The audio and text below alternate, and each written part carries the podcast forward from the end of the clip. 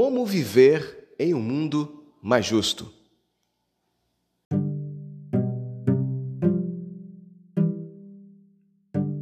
Tem um texto muito interessante sobre esse tema, escrito em um livro milenar, um livro de aproximadamente 3.500 anos, livro de Provérbios, conhecido como Mishlei. Provérbios 17, versículo 2. Olha que interessante.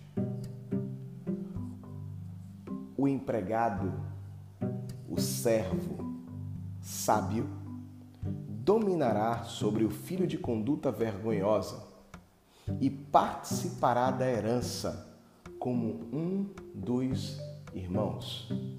Em outras versões fala o escravo, olha que profundidade. Sábio, prudente,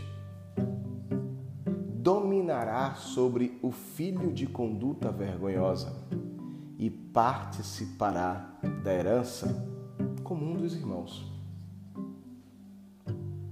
Muito se fala sobre justiça hoje em dia.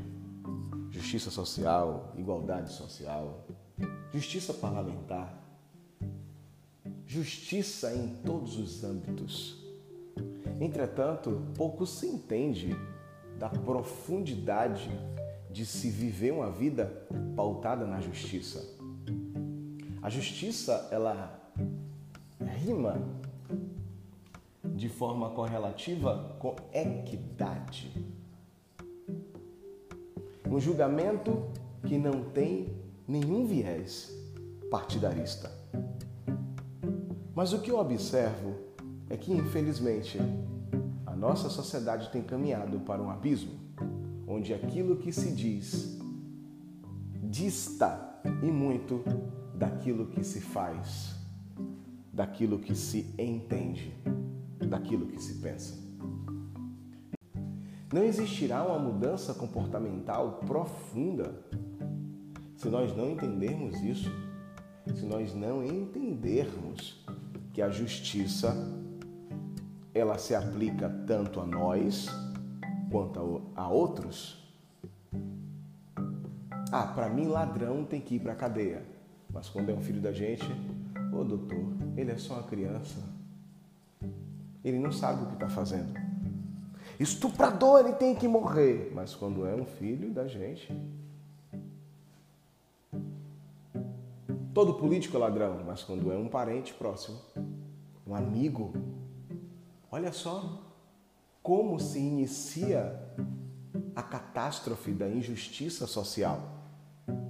Se inicia quando a minha mente está programada para ver a justiça apenas para os outros e não me incluir no processo de justiça. A ética, ela começa a se esvair, porque a justiça que tanto prega-se não serve para si, serve apenas para o outro. Precisamos entender isso. Entender que a justiça ela tem que ser plena e aí haverá um estado de segurança, de plenitude, de shalom, um ambiente propício ao crescimento de qualquer pessoa sem distinção de credo, raça ou condição social. A justiça não é um discurso bonito para conquistar seguidores. A justiça tem que ser a realidade daquele que a prega, daquele que a fala. Que possamos verdadeiramente entender isso e munir a nossa consciência com um senso de justiça. Hoje é o dia de mudarmos a história, começando com a nossa história.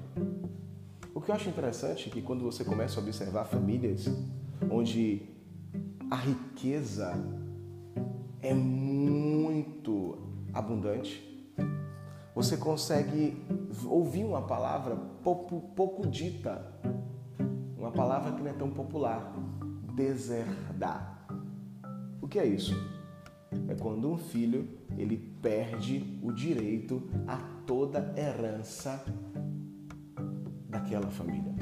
É quando um filho ele deixa de ser legalmente filho, apesar de ter todo o código genético, apesar de ter sangue, mas ele perde o direito. Por que ele perdeu o direito? Porque aquele filho, ele passou a viver uma vida que não condiz com o padrão ético, disciplinar, de justiça daquela família. É quando aquela família entende que aquele filho que foi educado, instruído, ensinado, preparado, ele com aquele poder, porque dinheiro também é poder, ele poderá fazer mal a um número muito grande de pessoas. Então não lhe é digno herdar aquela fortuna. Isso é justiça. E precisamos entender isso. Precisamos compreender isso. A justiça, para ser justiça, ela tem que abranger uma esfera onde eu também esteja nela.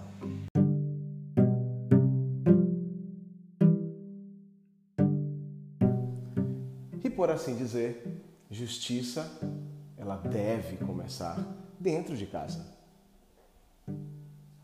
E quando ela começa realmente dentro de casa, nós começamos a entender como a sociedade ela vai mudar o seu contexto ético, comportamental, social, político e financeiro. Não se muda comportamento com palavras bonitas. Se muda comportamento vivendo aquilo que se fala. Eu espero que esse áudio faça sentido para você. Eu espero verdadeiramente que a justiça seja um objetivo a ser seguido de todos nós. Eu espero que pessoas vivam profundamente o sentido máximo, o cerne da justiça. E assim, vidas possam ser impactadas, famílias possam ser impactadas, ruas, bairros, cidades, países. E o mais absurdo é quando nós pensamos que a justiça é apenas uma utopia. Ah, mas isso isso não acontece.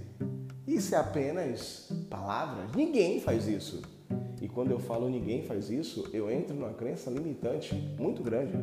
Porque no mundo onde, onde temos 8 bilhões de pessoas, 8 bilhões de habitantes tem no mundo, eu abri a boca para falar assim: ninguém faz isso eu estou generalizando. E toda generalização, ela é mentirosa. Ela é passiva de análise. Então pare de generalizar. Assuma você a responsabilidade de ser um representante legal da justiça. E que essa justiça te proteja, te guarde, te conduza vida extraordinária.